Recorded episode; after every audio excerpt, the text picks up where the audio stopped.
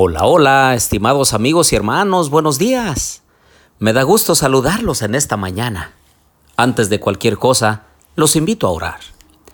Querido Dios y bondadoso Padre, en esta mañana, Señor, venimos ante tu presencia para pedir tu santa bendición y rogarte, Señor, que en este día, día de preparación, nos ayudes a tener todo listo en la casa, pero sobre todo nuestro corazón. Acompáñanos, Señor, en el estudio y reflexión de tu santa palabra. Lo pedimos en Jesús. Amén. Bien, les doy la bienvenida a nuestro estudio y reflexión de la santa palabra de Dios. Les habla su amigo y hermano Marcelo Ordóñez desde Los Mochis, Sinaloa, México. Abran por favor su Biblia conmigo allí en el libro de los Salmos, el Salmo 83.1. Oh Dios, no permanezcas en silencio, no calles, oh Dios, ni te quedes quieto. Saben que mientras que estábamos compartiendo estos podcasts, surge la pregunta, ¿y cuando se va la fe? ¿Y cuando perdemos la fe?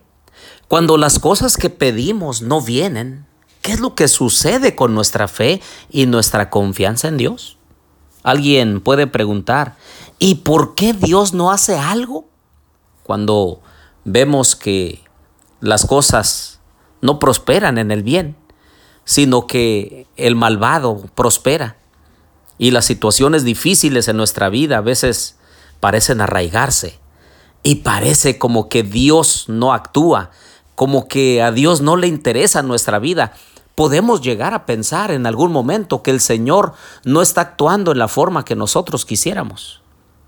Saben que esa misma pregunta trillada se ha hecho a través de todos los tiempos, tanto en el Antiguo Testamento como en el Nuevo. Abraham debió haberla hecho también.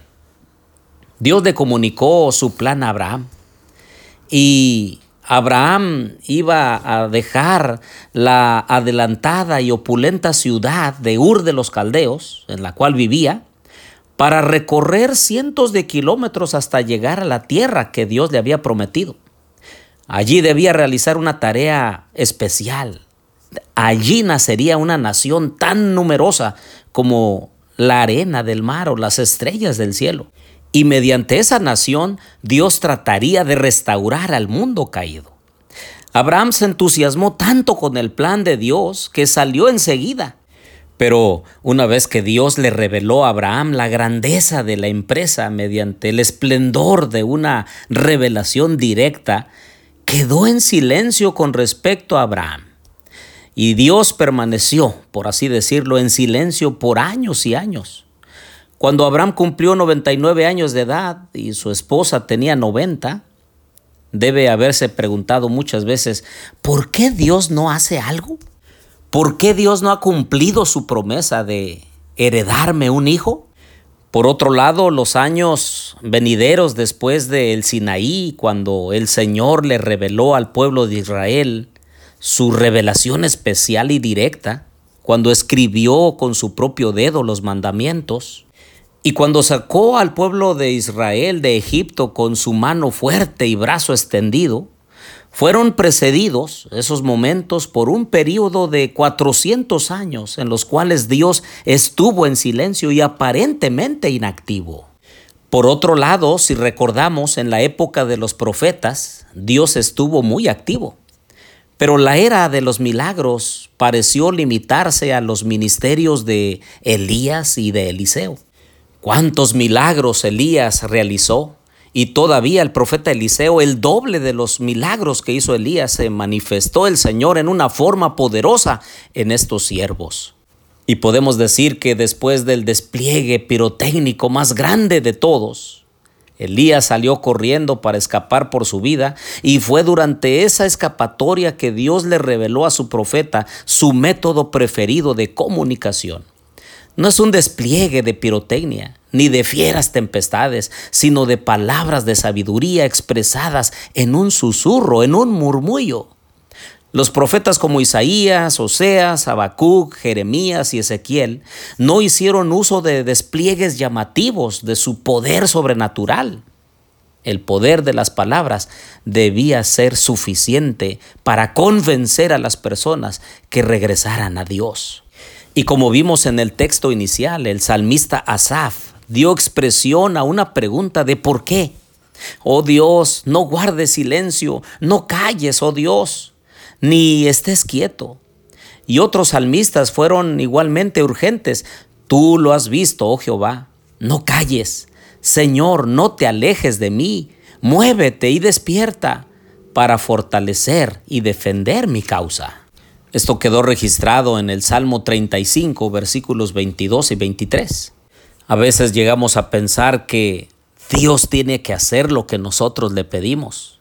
Es como si Dios, nosotros pensáramos en el fondo de nuestra mente, la idea de que Dios está al frente de una empresa de protección, que pagamos nuestra cuota y como resultado queremos una protección que no falle.